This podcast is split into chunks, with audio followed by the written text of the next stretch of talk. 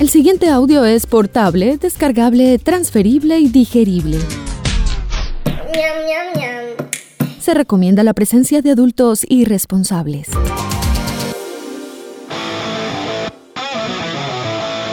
Este programa no contiene consejos para enriquecerse o hacerse famoso o fit sin hacer ningún esfuerzo.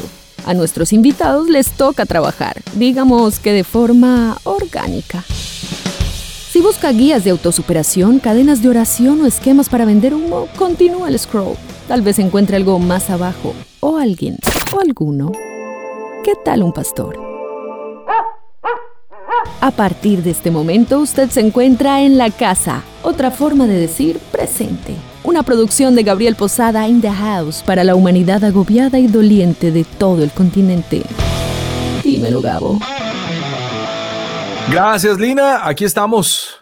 Vamos a discutir un poco sobre ese documental del que aún todo el mundo está hablando en América Latina, en el país, en la región, en el barrio. Rompan todo. Un documental para los que no leen los créditos producido por Gustavo Santaolalla, es decir, ese señor se tomó la molestia de hacer el trabajo de investigación, recopilación y producción con un gran equipo, entre ellos un par de amigos, un saludo a Eric Duat, de buscar aquellos artistas protagonistas del rock and roll desde su inicio hasta hoy como lo conocemos. Así que vamos a discutir un poco sobre este asunto de mantener a los latinoamericanos contentos con cada cosa que se hace en los medios. Y es que en América Latina todavía pensamos que cada publicación que hace un medio es la absoluta verdad y por esa misma razón se molestan mucho porque hay veces que hay cosas que no quedan incluidas o hay verdades que del todo no son bien contadas o hay personajes que no alcanzan a estar. Soy Gustavo Santaolalla, músico, productor, compositor, artista y también eh, productor ejecutivo de la serie Rompan Todo, donde revisamos un poco la historia del rock en español en Latinoamérica, en la cual aparezco y este es mi viaje.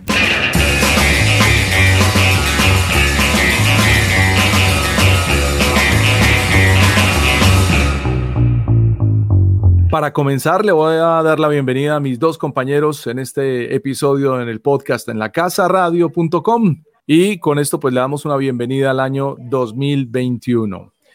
Desde luego, saludemos a la gente de la Agenda del Mar, 30 años de conexión con los océanos. Cuando compras o regalas una agenda, estás ayudando al trabajo de investigación y educación por el cuidado de los océanos. Cómprala en agendadelmar.com llamando al teléfono 318 344-2072 o en las principales librerías de Colombia. ¿Qué trae cada agenda? Como regalo de aniversario tendrás dos juegos para aprender sobre biodiversidad, calendarios, piezas para armar, separadores de libros, fases de la luna y programador, entre otros. La Agenda del Mar. Agendadelmar.com está cumpliendo 30 años y saludamos en la ciudad de Miami a Juan Pablo Restrepo. Juan, ¿qué tal? Hola Gabriel, un gusto y un gusto saludar a toda la audiencia. Eh, nada, muy contentos, feliz año y pues eh, muchas gracias por invitarme y saludes, saludo de una vez a Elvis. Muchas gracias Juan. Saludo Gabriel, saludo Juan Pablo. Eh, también muy contento de estar acá. Pues espero, espero aportar mi visión personal y mis experiencias para hablar sobre este documental y la historia del rock en general. Siempre he pensado que Elvis que por demás es un gran catedrático y el vocalista de la agrupación Estados Alterados. Es una voz que nos perdimos en la radio, hombre. Elvis habla muy bonito, tiene una gran voz y tiene muchas cosas para contar. Por esa razón lo invitamos hoy a este podcast y Juan Pablo Restrepo, pues no sobra de nuevo reiterar las gracias, gracias infinitas siempre. Mi primer invitado al podcast y ya con esta no sé cuántas son, no tendría dinero con qué pagar la participación de Juan Pablo, pero bueno, siempre habrá alguna manera de corromperlo e invitarlo de alguna manera a conversar aquí. Faltaba más, faltaba más, Gabriel. Muchas gracias. Y, y nada, bueno, sobre todo este tema que me motiva mucho, la verdad. Entonces, yo creo que arranquemos.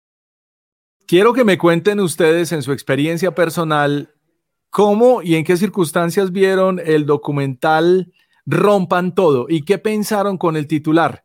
Más adelante vamos a tener a Tito López, Alejandro Marín, Santiago Ríos y Santiago Espinosa desde otras perspectivas del periodismo musical.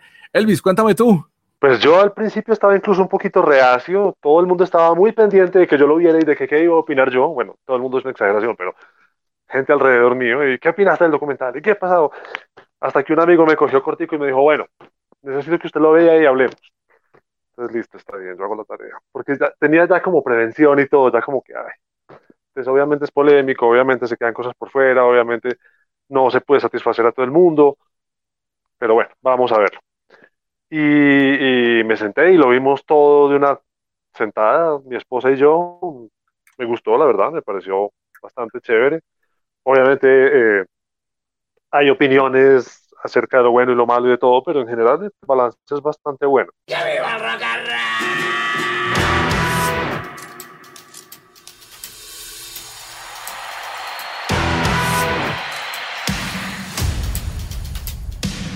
El rock no tiene prejuicios. Tenés que tener pelota y tenés que cantar. Muy liberador. Una degeneración. De otro mundo. ¿Dónde están los rockeros aquí? Un bombazo. No era una cosa visible lo del castellano. Le dimos el castellano al rock and roll. Se puede hacer música en español cool, chida. Está pasando algo que, que nunca pasó y esa sensación es alucinante. Esto está de puta madre. Las autoridades lógicamente lo satanizaron. Se vino la época de la represión para el rock and roll. Juan Pablo, ¿cómo te fue y cómo te sonó el titular al principio o te la pillaste fácil? No, yo, a ver, el, el titular me encantó porque me llevó a una, a un, digamos, me llevó a una canción de Charlie en donde hablaba rompan todo, haciendo, eh, rememorando a Billy Bond, pero, pero, pero, en fin, me, yo sabe que no estaba tan atento a, lo, a, que, iba, a que lo iban a sacar, por ejemplo, pero, pero cuando lo vi, eh, lo, no sé, eh, lo vi de una, de un solo chorizo, pues, y me gustó mucho. La verdad es que tengo una opinión bastante positiva, obviamente, como todo. Eh, es incompleto básicamente porque es una historia exageradamente grande, pero me parece que es una buena, es un muy, muy buen primer paso para que otros creadores abran la puerta a meterse un poco con más microscopio a mirar los otros movimientos que, y pues obviamente no están presentes en el documental, pero yo tengo una imagen positiva.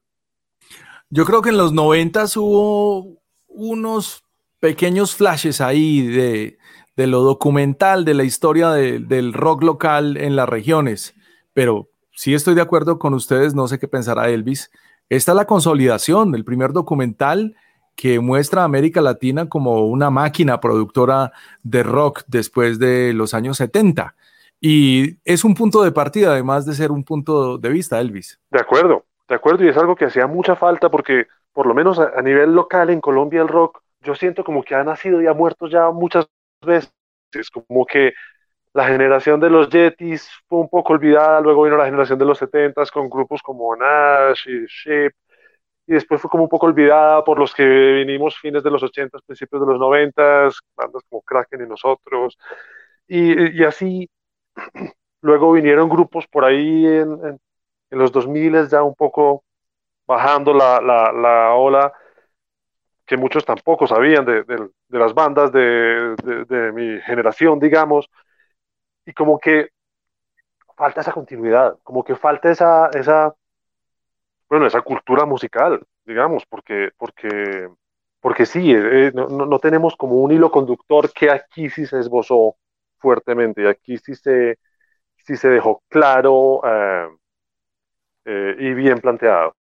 Sí, lamentablemente ese hilo conductor siempre ha sido la represión y han sido las revoluciones políticas, pero antes de continuar con ese hilo conductor, Juan Pablo, porque usted es el historiador de, esta conversación, escuchemos qué dice Alejandro Marín, especialmente sobre las críticas, sobre un personaje inicial como Richie Valens cantando La Bamba en los años 50 y el impacto de ese personaje en la historia de América Latina.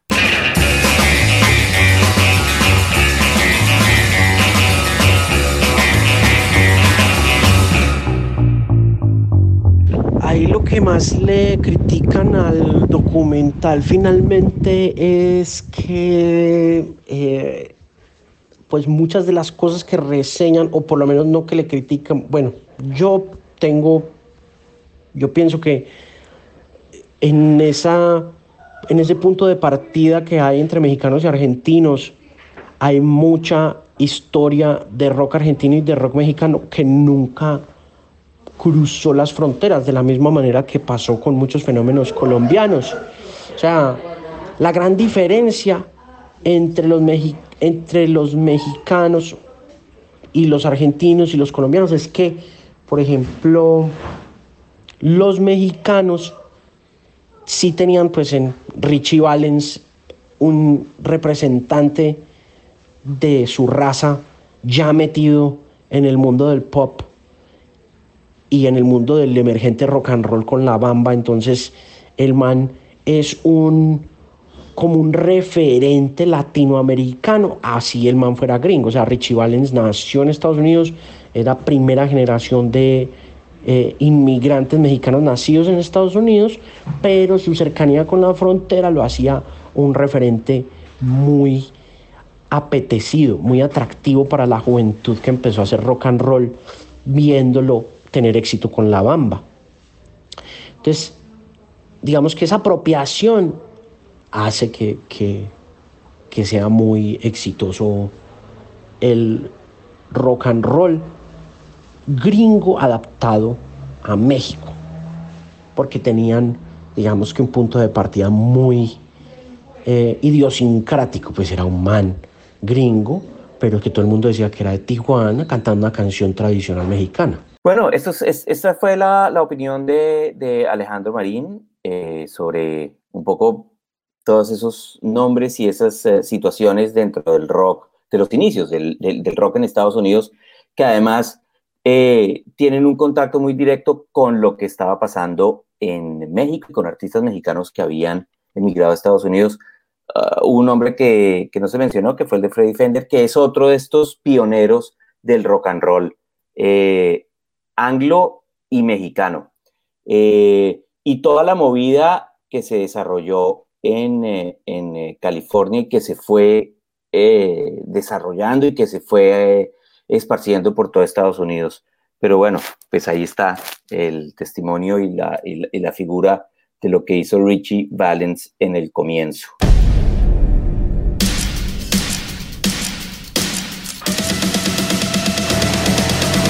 Rompan todo. Usted se encuentra en la casa. Que estaba pensando una cosa en, que esta es la primera vez que América Latina se consolida alrededor de, una cultura, pero qué pena el comentario con ustedes. Narcos puso a América Latina en el mapa y lo puso por regiones y, y sentimos con un tanto de vergüenza, con mucha vergüenza diría yo, que todos estábamos dentro de la misma movida. Y llega este documental sobre la música a ponernos en un mapa distinto de decir, bueno, ok, ha habido problemas, ha habido la historia que todos conocemos, pero también ha habido música y ha habido cultura. Entonces, como que tenemos mucho en común dentro de la historia, pero la llegada del rock y sobre todo este rock cantado en español también como que tuvo una una llegada transversal. ¿Qué opinas de eso, Juan Pablo? Claro, mire, yo digamos que ese es un ese es un punto bien interesante porque pues es la evolución normal de las cosas, o sea, eh, en todo América Latina es innegable que ha tenido, o desde siempre ha tenido una influencia eh, cultural em, foránea muy marcada, y sobre todo en la música y, y en los medios de comunicación,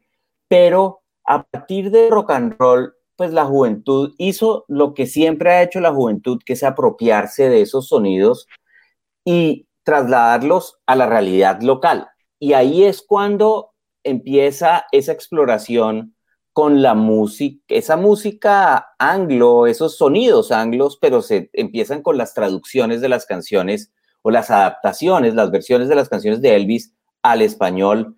Y, y ahí se va rompiendo el, em, digamos, se va rompiendo pues la reticencia o,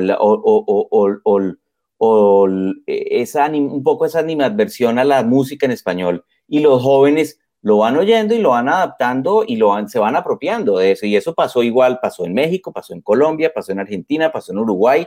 Y con los Beatles, digamos, con la irrupción gigante de los Beatles, ya se percibe una, una visión de mercado y de negocio muy clara. Y eso el documental me parece que acierta muy bien, cuando muestra en cada región cómo se vislumbra la parte cultural, por un lado, eh, la evolución de lo anglo a lo latino, a lo en español, y después la parte del mercado, cómo empiezan a subir bandas que tienen éxito y que les empiezan a, a prensar los discos y que empiezan a desarrollar audiencias locales y todo esto. Crecí en la suburbia de Buenos Aires, lo que sería downtown Buenos Aires, o sea, crecí en la provincia de Buenos Aires, con calles de tierra, con campitos, con insectos, con pájaros, con muchos árboles, un lugar realmente maravilloso. Mis padres eran amantes de la música y grandes ávidos compradores de discos. En mi casa se escuchaba tango, folklore, Frankie Lane, como Bing Crosby, eh, como Les Paul y Mary Ford. Empecé a tocar la guitarra a los cinco años y desde muy chiquito tuve como mucha, bastante habilidad. Me eligieron para dirigir la banda rítmica del Jardín de Infantes, ¿no? Ahí estaba yo, viste, sobre un pequeño podio con la batuta, ya como, como, de alguna manera liderando, y hay una, una cosa que mi madre siempre se acordaba, de que una señora se le acercó a ella, una otra madre, y le dijo, cultívelo a ese chico, lleva la música en la sangre hay una marca un poco cuando aparece el rock and roll en lo que eran mis padres y, su gusto por la música. Y creo que es ahí donde ellos empiezan a dejar paulatinamente de comprar discos y empiezo yo a comprar más discos. Creo que llegaron como hasta el rock. Los primeros álbums que yo compré fueron el GI Blues de Elvis Presley y el primer álbum de los Teen Tops que me volvió loco. Cuando termino, digamos, el colegio secundario y eh, y yo quiero dedicarme nada más que a la música y sí se produce un poco de conflicto eh, en mi familia, con mis padres. Mi padre siempre decía ¿no? que el tiempo es un gran ecualizador, pero por suerte ellos vieron, vieron cómo eso progresó, se tranquilizaron y de ahí en más ya no hubo más ese problema. En ese contexto mis padres me regalan la guitarra eléctrica. Comencé en Argentina con una banda que se llamaba Arco Iris. Una de las cosas que marcó Arco Iris es que el pensamiento era no solamente eh, cantar en nuestro idioma, sino tocar en nuestro idioma. Y entonces, bueno, yo me voy a vivir encima a una comunidad que fue Arco Iris y no una comunidad hippie. Nosotros éramos una comunidad, eh, digamos, eh, de un corte espiritual. De hecho, yo llevé una vida casi monástica. Meditábamos, no tomábamos alcohol, no comíamos carnes, eh, hasta practicábamos el celibato. Yo en lo personal no consumía ningún tipo de cosas, nada. El arte que, en el que estábamos involucrados empezó a conectar con mucha gente. En ese momento el grupo se hizo como, como muy grande. ¿no? Me tocó vivir uno de los años más cruentos de la historia de nuestro país, donde desaparecieron miles de personas eh, a manos del gobierno de la dictadura militar. Fuimos detenidos por la policía desde chicos tantas veces que uno ni, se acuerda. Por suerte nunca a mí me llevaron por más de tres días y siempre era por averiguación de antecedentes, dado que simplemente tenía el pelo largo, tenía una guitarra eléctrica y eso ya era suficiente motivo para para llevarte detenido. Quería, de alguna manera, pretendía cambiar el mundo a partir de la música y a partir del arte. Pero hubo otros compatriotas míos que dieron su vida por, por, querer cambiar las cosas. Decidí irme de Argentina porque la situación no daba para más en Argentina y por suerte que yo nunca, nunca sufrí ningún tipo de agravio físico, digamos, pero era vivir en, en, un reino del terror. Y de hecho tuve pesadillas con la policía viviendo acá en Estados Unidos durante un par de años todavía después de haberme mudado. Cuando yo me mudé a Estados Unidos, en el año 1978, a California, a los finales de los 70 es donde se está generando todo este cambio increíble que llega con los 80. Se genera toda esta nueva cosa, donde de pronto había chicos que sabían dos acordes, pero igual salían a hacer una banda, y donde para mí estaba nuevamente recuperado el espíritu ese del rock. Había una estética nueva, ¿eh? que es lo que venía con el, con el New Wave y todo eso, que, que, que nos, nos proporcionaba una plataforma para decir nuevamente lo que queríamos decir de otra manera y produjo mucho, muchas reacciones, ¿no? O sea, entre, entre gente que eran colegas, que, de pronto decían, ¿pero qué te pasó? Claro, porque, nos cortamos, me corté el pelo, me puse la corbatita, me puse el, saquito, y entonces, claro, los amigos todos decían, ¿pero qué, qué, te pasó? ¿Qué te pasó? Y esto, y esta música, qué rara que está. Y bueno, y desde allí comienza más mi carrera eh, como productor.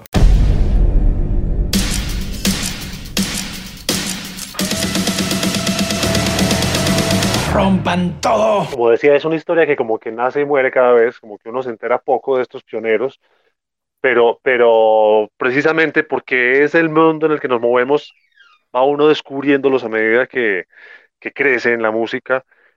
Y no sé, a mí me llamaba, por ejemplo, mucho la atención en redes sociales, mucha gente criticaba que no se mencionase a Santana, ¿no?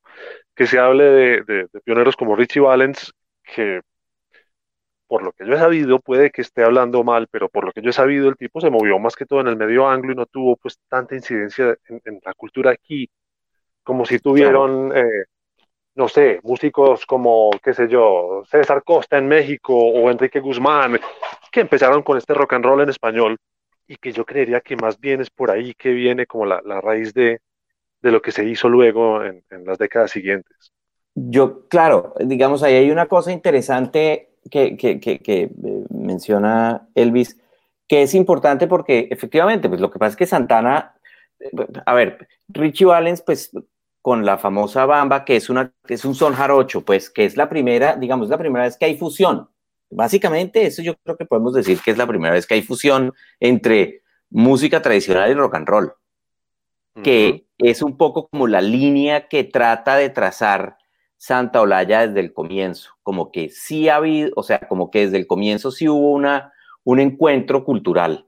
Pero lo de Santana, efectivamente, o sea, Santana fue un músico que era un músico, pues todos sabíamos que era mexicano, o sea, en su momento se sabía que era de origen mexicano, pero fue un músico de rock que desde un principio se metió en la cultura anglo totalmente, pero mostrando la riqueza musical latina pero como y adaptándola, adaptándola al rock. Y pues ahí tiene de todo, o sea, porque había canciones que eran mucho más rock, pero había otras canciones que eran mucho más eh, salsa, digamos. El primer disco de Santana es, evidentemente, él muestra lo que es eso, es que vive los dos mundos. Y no solamente eso, sino también el mundo caribe, que también lo introduce con percusión y abraxas después, y todo esto es una, digamos, el, el, el Santana lo que hizo fue darle espacio a todo lo que estaba pasando en el mundo latino, pero él mostrándoselo al, a, a, a, las audiencias anglo con éxito.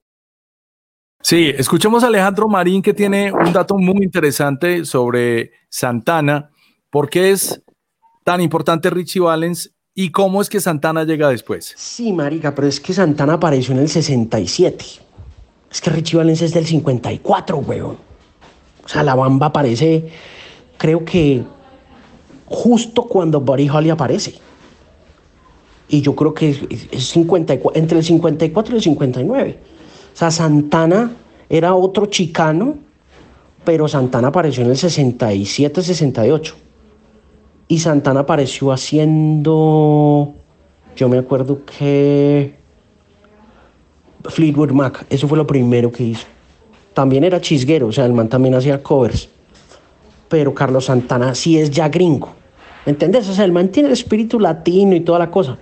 Pero es que lo que los mexicanos dicen en, en Rompan Todo es que cuando el, que el rock and roll empieza es en Tijuana. Porque las primeras bandas de rock and roll mexicano creían que Richie Valens era de Tijuana. Cuando empezaron a oír la bamba ahí en la frontera, con las radios que alcanzaban a coger, decían, uy, ese man es mexicano, weón. Y eso los motivó a ellos a montarse en la onda del, eh, del rock and roll, a sacar música a ellos. Y ya después aparecieron, ya apareció Carlos Santana, pero Santana no está en el documental tan referenciado, pues porque el man no fue ese pionero que fue Richie Valens.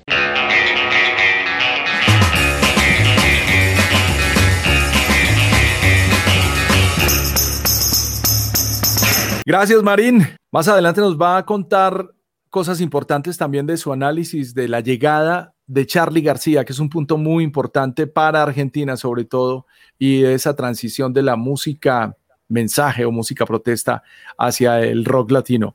Vayan echándole cabeza, señores, a su primera canción de rock en español. ¿Cuál fue la primera canción que usted escuchó de eso que llamaban rock en español? Yo duré un buen rato esta mañana y lo puedo decir de una vez, la primera canción que yo escuché fue Luna de Miel en la mano del grupo Virus al inicio de los años 80, probablemente era 1982, y estaba en pleno conflicto las Malvinas, ¿no? La segunda canción, y estoy hablando de radio musical en AM, la segunda canción en español que yo escuché, que entendí que era rock, fue El temblor de Soda Stereo, que llegó al eje cafetero a una emisora de AM de todo el ar en una cinta y esa cinta se destemplaba en un coro por ahí al final de la canción. Pero no me cuenten todavía. Bueno, eh, vamos a presentarles a, uno de los, yo creo que uno de los disjockeys más importantes en la música colombiana y en la, en la radio comercial, como es Tito López, que nos va a hablar, eh, entre otras cosas, pues del documental, pero también una, una historia sobre una banda mítica eh, de los 70 como fueron los Yetis.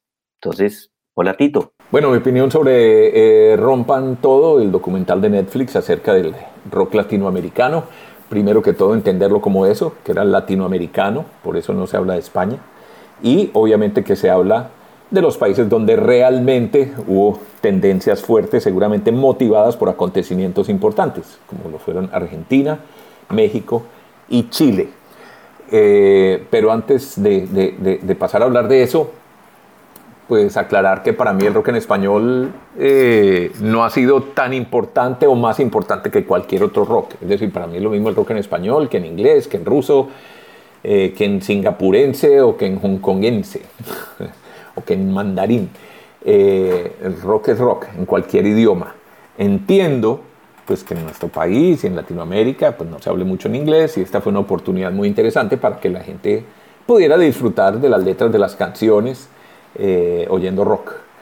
Eh, digamos que en Medellín, en mi caso, pusimos rock en español, yo lo impulsé, lo moví, entrevisté artistas y lo vendí como lo mejor del mundo, no por convicción propia, simplemente pues porque, porque teníamos una competencia muy fuerte que era la superestación eh, y no podíamos quedarnos atrás y nos venían quitando terreno en audiencia, entonces tuvimos que adoptar el rock en español como parte de nuestra programación eh, y como tal eh, lo presentamos y lo vendimos y nos funcionó, especialmente pues por, por Carlos Acosta y por Vicky Trujillo que vinieron a reforzar nuestro equipo en su momento y con el cual desbaratamos a la superestación también en su momento, de esas tácticas que toca emplear a veces.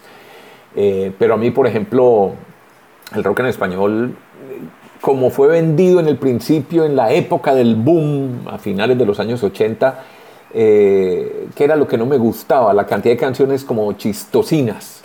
El sufre mamón, mi agüita amarilla, eh, qué difícil es hacer el amor en un 5000, bailaré sobre tu tumba, eso es lo que para mí los gringos llaman novelties, es decir, canciones chistositas como el Acerejé y como eso pero en eso se basó gran parte, por lo menos en Medellín, del rock en español y por eso yo no le presté mucha atención y seguía prefiriendo la música tradicional anglo a la que estaba acostumbrado y que había presentado pues antes de esto.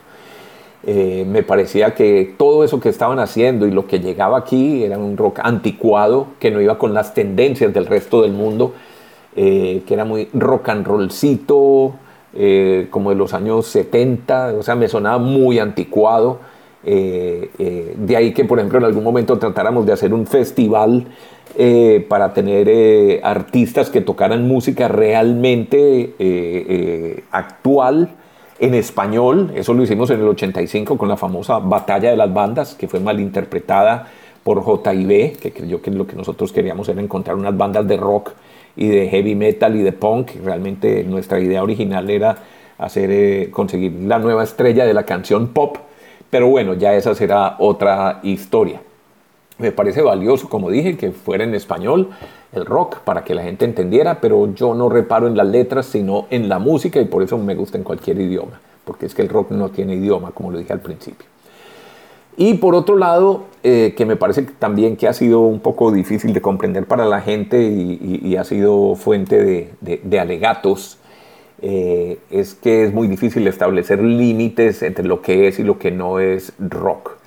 Eh, recuerdo, por ejemplo, que en Radioactiva Planeta Rock, cuando la lanzamos, hacía parte de nuestra estrategia eh, decir, y, teniendo en cuenta que no había emisoras de rock, dijimos que seríamos nosotros quienes definiríamos la palabra rock. Es decir, que lo que se ponía en Radioactiva era rock Así hubiéramos puesto a Michael Jackson. Si nosotros decíamos que Michael Jackson era rock, pues seguramente la gente iba a creer que eso era rock, porque como no hubo emisoras de rock antes de nosotros, algunos intentos por allá a finales de los 60, pero, pero, pero en la época del boom del rock en español no lo había, entonces nosotros definiríamos lo que era el rock. Entonces, que Julieta Venegas es rock o no es rock, que Bolero Falaz es un rock o no es rock, bueno, ya eso cada quien lo definirá por su lado. Ahora, a lo que vinimos, me preguntas qué creo que faltó. Me parece que hubiera sido bueno que se hubiera profundizado un poco más en el rock colombiano, eh, pero por razones más que todo personales. Primero porque dos hermanos míos hicieron parte del grupo Los Yetis, pioneros del rock en Colombia, eh, sobre todo en Medellín. Eh, mi hermano Iván Darío, que era de los Yetis, después estuvo en Norman y Darío, que hacían canción protesta y hablaban del principito Gamincito y de la mula revolucionaria y lo demás. Entonces me hubiera gustado ver algo de eso, pero más como tema eh, personal y también porque en algún momento, estando en Radioactiva, lanzamos junto a Alejandro Villalobos eh, Planeta Rock, perdón, Nuestro Rock que pretendía encontrar nuevamente estrellas eh, locales de música para sonar en las emisoras, de donde salió Shakira y donde salió Poligamia y donde salieron otros grupos. Entonces, por ese lado me hubiera gustado que se hubiera mirado más el tema colombiano. ¿Qué sobró? Me parece que sobró tiempo en el documental, no tenía que ser tan largo, pudo haber hecho la serie más corta, eh, mucho relleno al final, creo que sobran uno o dos capítulos, eh, pero en general pues estuvo bien. Eh, ¿Qué aprendí del documental? Esto es muy personal, que nuestra historia política ha sido relativamente tranquila si la comparamos con la de México, con la de Argentina y con la de Chile, eh, que por esos problemas pues probablemente se impulsó tanto el rock en español en esos países. Sin embargo, en Colombia hemos tenido una democracia relativamente estable, a pesar de todos los problemas que se sufren en todos los países con democracias pero digamos que ha sido una democracia estable, que no es... Ah, bueno, y otra cosa, que nuestro ambiente tropical siempre nos ha alejado del rock. Por eso en Colombia gusta tanto el reggaetón, y ha gustado el vallenato, y ha gustado la salsa y el merengue, a diferencia de países como Chile, Argentina, especialmente, y, y, también México de alguna manera, donde era más fácil que entraran pues las baladas y particularmente el rock. Entonces eh, somos, tenemos una cultura distinta y por eso en Colombia no hubo un gran movimiento de rock, ni de música protesta, ni de nada por el estilo. No somos muy dados a, seguir esas grandes tendencias, por lo menos de manera masiva, eh, sino que vamos con la ola. Si está de moda el reggaetón, vamos con el reggaetón. Si están de moda las baladas, ahí vamos también. Y si no, recurrimos al vallenato o a la música de despecho.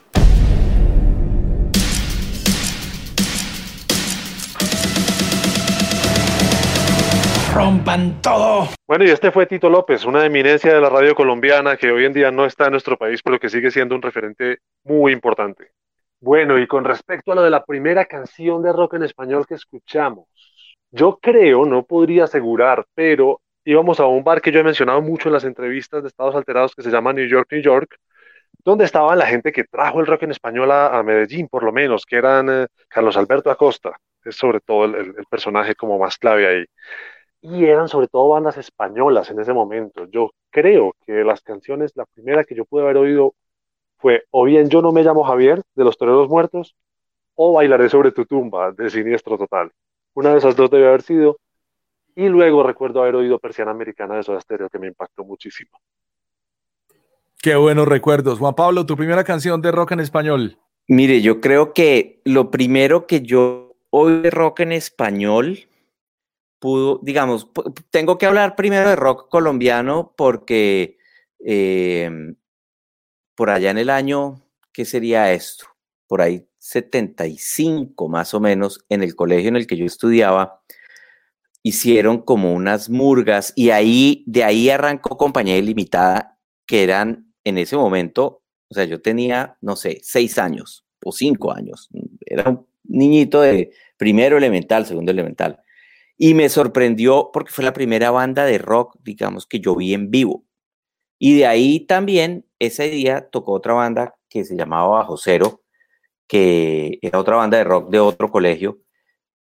No me acuerdo específicamente, digamos, que las canciones que tocaron, pero me acuerdo del impacto que me tuvo en mí, todavía me acuerdo perfectamente haberlos visto. Y después yo creo que a finales de los 70 más o menos, en los programas de, en algún programa de televisión, por ahí sería año 79, año 80, me acuerdo haber visto alguna cosa de lo que era en ese momento Alaska y los Pegamoides. En alguna de las primeras épocas de, Alaska, eh, una de esas canciones míticas españolas que las pusieron en algún programa de televisión, que me llamó la atención. Y después, en el año por ahí 83, oí por primera vez a Sui Generis en una excursión del colegio. Me pusieron a Sui Generis y ya eso me voló la cabeza por siempre. O sea, yo una vez oí a, a, Charlie y a Nito Mestre cantando, ya me convertí en un fan de Charlie a muerte. Qué buena memoria tienes, Juan. Me sorprendes mucho. Y siento que Elvis como que llegó un poquito tarde a la fiesta, ¿o qué? Como que llegaste por allá a, mediados de los ochentas. Sí, sí, puede haber sido por ahí. Antes de eso había oído muchas cosas anglo. Pero eh, sí, la música en español fue por ahí, fue por ahí en el 85, 86, 86 tal vez. Es eh, muy importante recalcar que el documental de Gustavo Santaolalla es sobre su versión, desde luego su propia versión, que tiene toda la autoridad de hacerlo, sobre el rock de América Latina, no de Iberoamérica, que es otra historia completamente distinta. Es que piensan ustedes que si lo hubieran hecho sobre Iberoamérica, se hubiera comido más del 70% de la torta, porque es que en España tienen rock inclusive desde los mismos años 60, Juan. Sí, claro. No, no, por eso. Ese es, o sea, hay cosas que son imposibles. Pues antes, pues ponen, ponen a Juan Perro ahí un poco a, dar unas versiones de lo que cuando ellos fueron a España por primera vez y esas cosas, eh, perdón, a México. Pero, pero sí, o sea, esta es una mirada local de una historia eh, que es pues propia, o sea, es América Latina. No tiene ningún problema contar y decir uno, pues es la historia del rock de América Latina. ¿Me entiende? O sea, y en España estoy seguro que ya sí se debe haber hecho varios documentales, no los he visto, pero, y estoy intuyendo que sí debe haber varios documentales de lo que es la movida rockera eh, en España, porque pues ellos tienen industria y, y, movida desde el año paralelo, desde los finales de los 50, comienzos de los 60.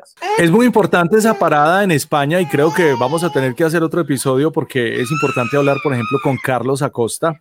Y antes de España, ¿cómo se pintaba ese, ese rock and roll de baladas que venía inclusive desde Italia? No sé si a Elvis le tocó ese episodio, pero se disfrutó de bandas muy interesantes y de artistas muy interesantes es que hay un punto ahí donde como que se traslapan lo que hoy llamamos plancha y el rock.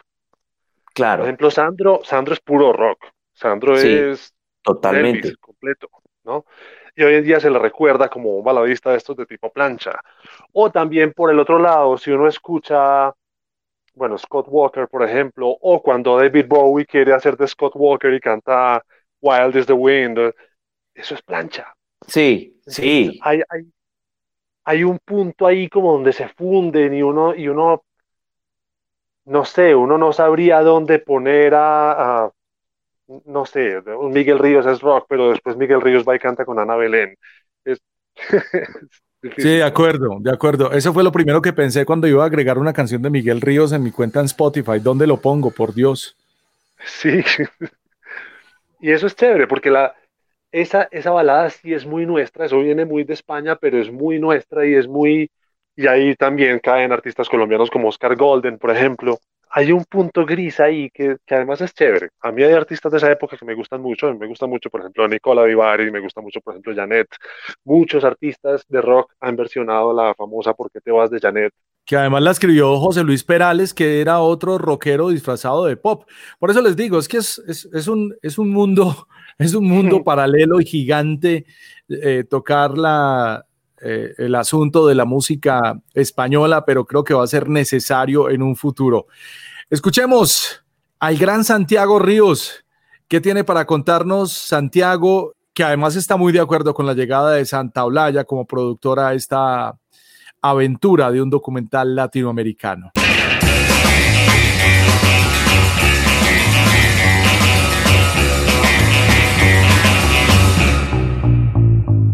Hola Gabo, ¿qué tal? Mil gracias por invitarme de nuevo al podcast En la Casa. Ya me has invitado dos veces con dos temas que me fascinan, el fútbol y la música. Muy bien, mi análisis del documental Rompan Todo de Netflix. Arranco por lo positivo. Me encantó, me encantó el documental. Me encantó la actitud principalmente de Gustavo Santaolalla y aquí quiero empezar como a tumbar o a desmitificar algunos argumentos de algunas personas que dicen que no es que Santa Olaya sale mucho.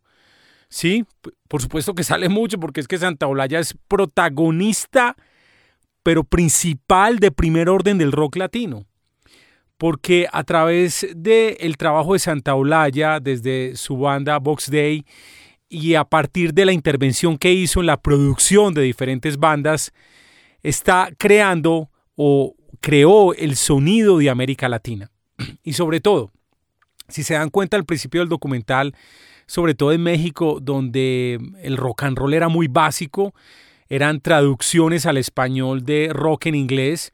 Y no está mal, pues que las bandas en América Latina algunas copien, copien o adapten sonidos de la música anglo, pero lo que hizo Santa Olaya es poner la idiosincrasia latina y mezclarla de una manera correcta y más que correcta, de una manera fascinante y sorprendente, combinar ese folk latino de cada país con el rock.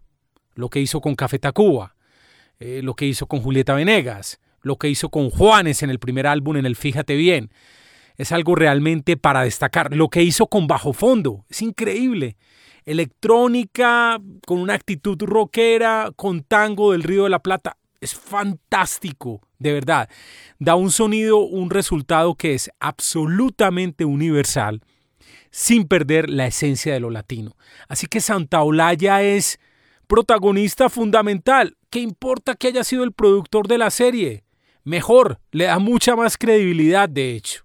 Alguien podrá criticar a Santa Olaya, que no le gusta esto, que no le gusta lo otro, pero tiene todo eh, tiene absolutamente merecido el tiempo que aparece en la serie y la importancia que le pueden dar los realizadores de la misma.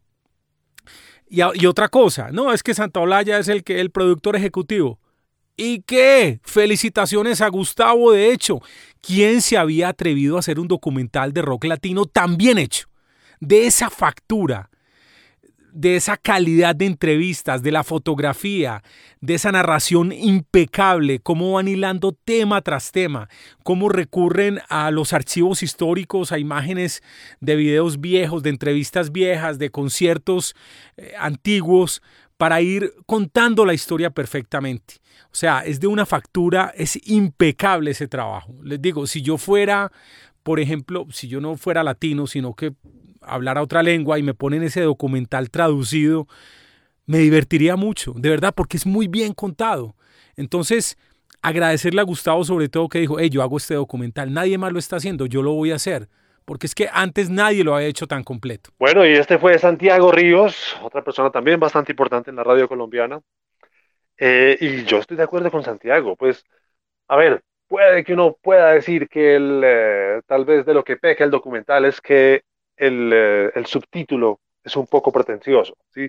Puede ser más la música de Santa la, que el rock latinoamericano, pero el hombre tiene toda la autoridad para decirlo.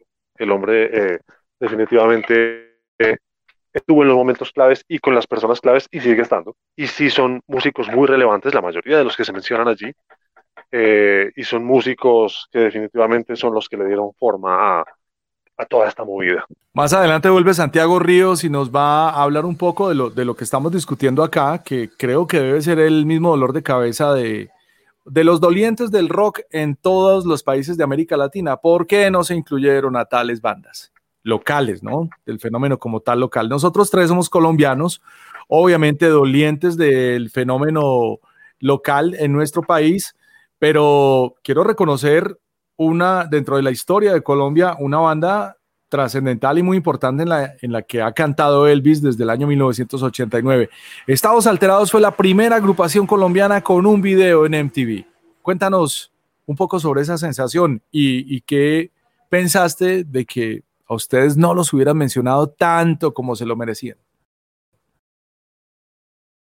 Pues a ver, eh, tú mismo lo acabas de decir, todo el mundo tiene su propia lista de los infaltables que faltaron. Mucha gente quedó inconforme y era imposible dejar contento a todo el mundo.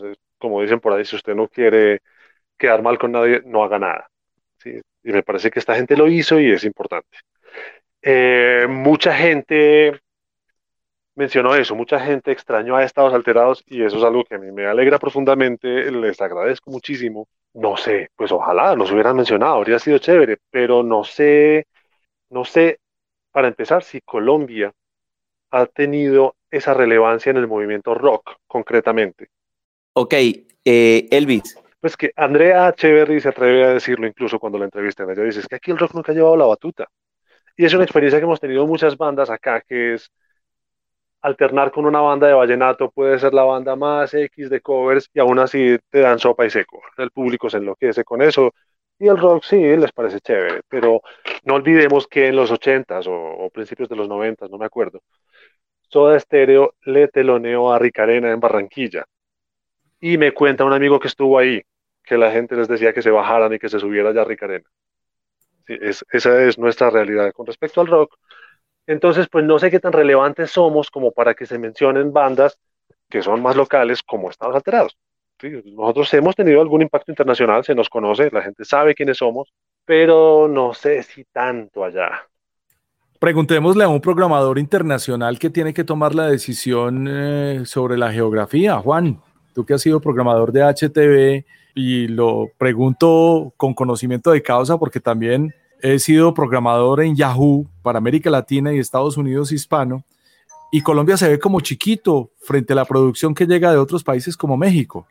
No, a ver, eh, en, este caso, digamos que mi respuesta está un poco sesgada porque pues yo también de cierta manera estuve muy presente en ese momento, en esos noventas, cuando, cuando Estados estaba estaba despegando eh, y estaba teniendo impacto eh, en MTV, sobre todo. Me acuerdo cuando hicieron el Rock and Roll, por ejemplo, que fue un suceso, o sea, fue un suceso, un suceso grande, o sea, porque era un momento en un programa que tenía mucho impacto. Entonces, a veces yo sí creo que, pues, la presencia es importante en la medida en que se les da el espacio y se les da la mención y vendrán otros digamos, vendrán otras oportunidades donde se pueda hacer una, donde se pueda mm, eh, explayar o exponer mejor o, sustentar más porque Estados Alterados, pues tiene razón de estar ahí y porque debía tener o pudo haber tenido un poco más de, presencia, pero también lo que dice Elvis es innegable, Colombia es un país tropical donde el mercado y la industria es pop tropical, digamos, la industria latina. Entonces, luchar contra eso eh, es difícil porque pues toda la gente, por más que eh, reconozca la presencia de, los, de las bandas de rock, pues está pensando en otra cosa y era lo que estaba pasando en la radio. Y, y pues eso fue yo creo que uno de los grandes, o sea, eso es uno de los grandes eh, explicaciones porque Elvis mencionó también que el rock ha muerto muchas veces, porque a veces la ola los e, eleva la presencia, muestra, muestra el talento, la calidad, todo esto, pero pues seguimos siendo un país con unas connotaciones muy definidas respecto a la música tropical y a la música popular que, que no son el rock, que masivamente no son el rock. Esa es, es la, digamos, la gran lucha que ha, que, contra la cual se batió siempre el movimiento rock. Pero hay un detalle importantísimo, Juan, y es que, ok, Colombia no fue el destino de los Rolling Stones en las giras grandototas de los años 90, pero sí fue una plaza interesante para artistas de rock latinoamericanos. Aquí se desarrolló a la par como se desarrolló Miguel Mateos, que él mismo lo contaba en el documental en México. Aquí se desarrolló Soda Stereo, fue súper importante para Soda Stereo ciudades inclusive como Medellín, a donde vinieron a tocarle a 200 personas cuando nadie los conocía. Elvis tiene la foto de esa primera llegada de Soda. y la llegada de, los, de los toreros muertos. Cuéntanos un poco de esa llegada de Soda Stereo Elvis cuando nadie sabía quiénes eran. A ver, en ese momento ni siquiera estaba Estados Alterados oficialmente funcionando, ya nos conocíamos y ya estábamos como lo que yo llamo jugando a la banda, porque estábamos pensando cómo organizar la cosa y todo, y, montando covers para acoplarnos, pero Estados Alterados como tal no existía. y anunciaron la venida de Soda Stereo a Medellín. Y en ese momento Tato Lopera, hay que reconocerlo, el que fue nuestro teclista y es uno de los miembros fundadores de la banda, yo siempre he dicho que Tato es un excelente músico, pero es todavía mejor relacionista público. Y el hombre se fue a hablarse con los empresarios que traían a Soda Stereo y con la emisora que patrocinaba eso en ese momento, no recuerdo cuál era. Y logró que nos dejaran subir al aeropuerto, el aeropuerto de Medellín queda fuera de la ciudad, queda en Río Negro, que es otro municipio, subir al aeropuerto a recogerlos y bajarlos a, a la ciudad, al hotel. Y esas fotos que hay por ahí rondando son de ese recorrido, ¿no? Son de salir de Medellín, ir al aeropuerto, recoger a Soda Stereo, venir con ellos. Yo recuerdo que a mí me tocó en el carro con Z al lado. Bajar, cuando uno baja de. de pues, el aeropuerto está en, como te digo, en otro municipio que es Río Negro y Río Negro está en una montaña. ¿sí? Uno baja de la montaña, lo primero que se encuentra es un centro comercial llamado San Diego y ahí paramos a comer hamburguesas. Hay unas fotos donde recuerdo que quien estaba tomando la foto, probablemente era un amigo que se llama Juan Manuel, creo que era, fue Juan Manuel. Eh, él dijo, eh, no sé, pongan todos cara de boca llena y por eso estamos todos así con los cachetes ah. en la cámara. Y, fue ahí como un, un parche, una, una, una, cosa muy, muy de conversar, eh, porque ellos no eran grandes en ese momento, no eran tan grandes y, y nosotros éramos de los pocos fans que habían, que estábamos enloquecidos con, con esta gente. Y, y, fue muy, muy chévere hablar con ellos. Pues yo recuerdo que les hacíamos todas las preguntas que uno les hace siempre. Y, su familia, ¿cómo se lo tomó cuando usted dijo que iba a ser músico? Y, recuerdo que Argentina en ese momento estaba pasando por una situación económica complicada. Y, y Cerati nos decía, no, pues es que allá la cosa está tan jodida que es igual de arriesgado ser músico a ser médico. realmente no tienes garantías de nada con ninguna profesión. Entonces, pues qué carajo. Y recuerdo cosas como que yo le mencioné a Z que, que, nos venían afanando desde atrás de los carros y entonces me preguntaba cómo así que afanar. Resulta que es que en Argentina afanar es, es atracar a alguien, robarlo. Claro, claro el afanador es el atracador. Para nosotros afanar es, es, es apurar, ¿no? muévete. No sé, y todo el tiempo Charlie Alberti tenía una camarita de video y estaba grabando todo y él, le llamó mucho la atención el paisaje antioqueño y decía que a veces le parecía a Suiza y qué impresión. No sé qué. Eh, Alberti debe tener una colección de videos tremenda, tremenda. Ese sí debe tener el archivo. Porque ¿Quién? Él decía que Charlie Alberti, el baterista. Mm. Porque él iba con esa camarita a todas partes, me acuerdo que nos comentó. Él debe tener, si todavía existe todo ese archivo, ahí hay un material muy valioso. Qué bonito, qué bonita esa experiencia recibir un artista cuando nadie sabe quién es él.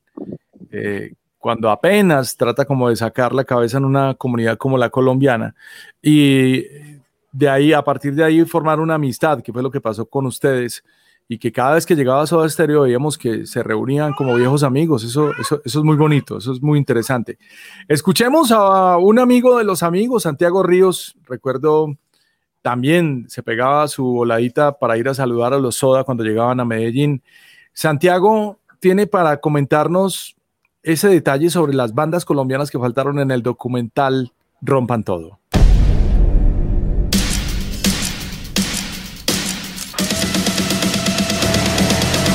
Rompan todo. Hay una segunda crítica con el documental con la cual no estoy de acuerdo y sobre todo pues viniendo de Colombia donde nos movemos acá y es que no hay muchos grupos colombianos. Escuchen, ¿qué vamos a hacer? Podemos tener muy buenas bandas en Colombia algunas habrán merecido mejor suerte en su momento, pero no tuvieron impacto latino. ¿Qué hacemos? No lo tuvieron. Las que mostraron, esos son. Nadie más. Atención, en la influencia, en permear el sonido y el movimiento de rock latino. Aterciopelados, ahí tiene que estar. Juanes, ahí tiene que estar. Eh, bomba estéreo también tiene que estar, porque hay una actitud rockera en el sonido de bomba. Así que yo creo que son nadie más. Por ejemplo, yo amo a Bajo Tierra. Respeto a estados alterados, me encanta estados. Kraken marcó mi vida. ¿Qué hacemos? Fueron Colombia, no fueron América Latina. Es que en ese mismo orden de, y alguien me dirá, no, es que en Ecuador hubo un movimiento muy fuerte. Y yo no conozco ninguna banda ecuatoriana la puedo buscar ahora y la encuentro por Wikipedia, pero en ese momento llegaron a Colombia, llegaron a otros países en América Latina. No, No, no existieron. ¿Qué hacemos? y así podrá eh, poner problema o criticar el documental una persona que haya nacido en Costa Rica o en Honduras o en Belice o en Bolivia. ¿Dónde están las bandas de nuestro país? Es que no permearon el rock latino. Hay que entender el foco, el enfoque que tuvo el documental. Entonces, cuando se centran tanto en Argentina y en México, hay que entenderlo en estas dos perspectivas.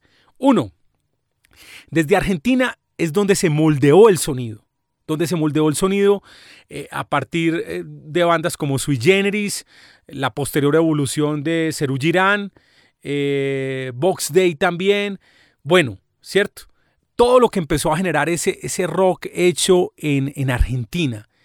Y en México, porque primero allá, Gustavo Santaolalla, que es argentino, pues desarrolló su trabajo con muchas bandas, con Maldita, con Cafeta, a partir, pues trabajando en México. Y segundo, porque la industria musical, el negocio de la música grande, sobre todo en la época donde se vendían eh, vinilos y CDs, la industria grande es México.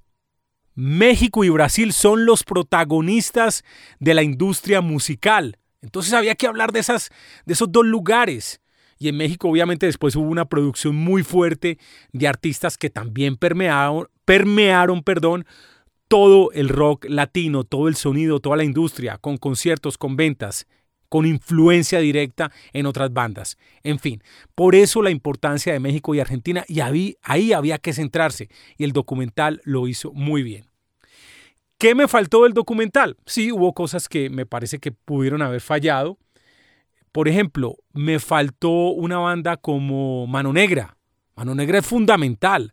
Así el autor así el Manu Chao haya nacido en Francia, pero Mano Negra es un tipo que se recorrió Colombia, eh, creo que por el río Magdalena, en, en, tren, sea, creando todo un cuento alrededor de, recogiendo la, la esencia de lo que era Colombia para crear rock latino. Eh, creo que Mala Vida se grabó en Bogotá, si no estoy mal. El video sí sé que se hizo en Bogotá. Entonces miren que eso es rock latino y creo que Mano Negra fue muy importante en toda la movida del rock latino y no se le menciona. Me parece que también había que mencionar a un tipo como Robbie Draco. Robbie Draco es un rockero, el hijo de madre, pues es un tipo con una actitud rockera impresionante, así, ya, así haya sido parte del grupo Menudo, así haya escrito canciones para Ricky Martin, pero la obra de Draco como solista es puro rock y no se consideró. Me hicieron falta artistas de España. ¿Por qué? Porque el sonido de España moldeó en parte el rock latino.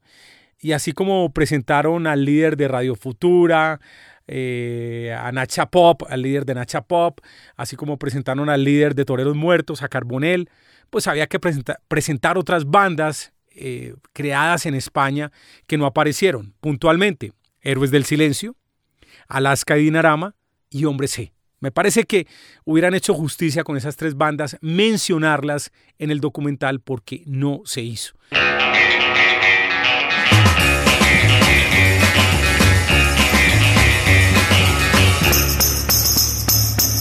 Acabamos de escuchar a Santiago Ríos. Eh, muchas gracias por, pues, este valioso aporte, sobre todo esa visión sobre las bandas nacionales que, pues, que es importante y, y que es relevante para este documental.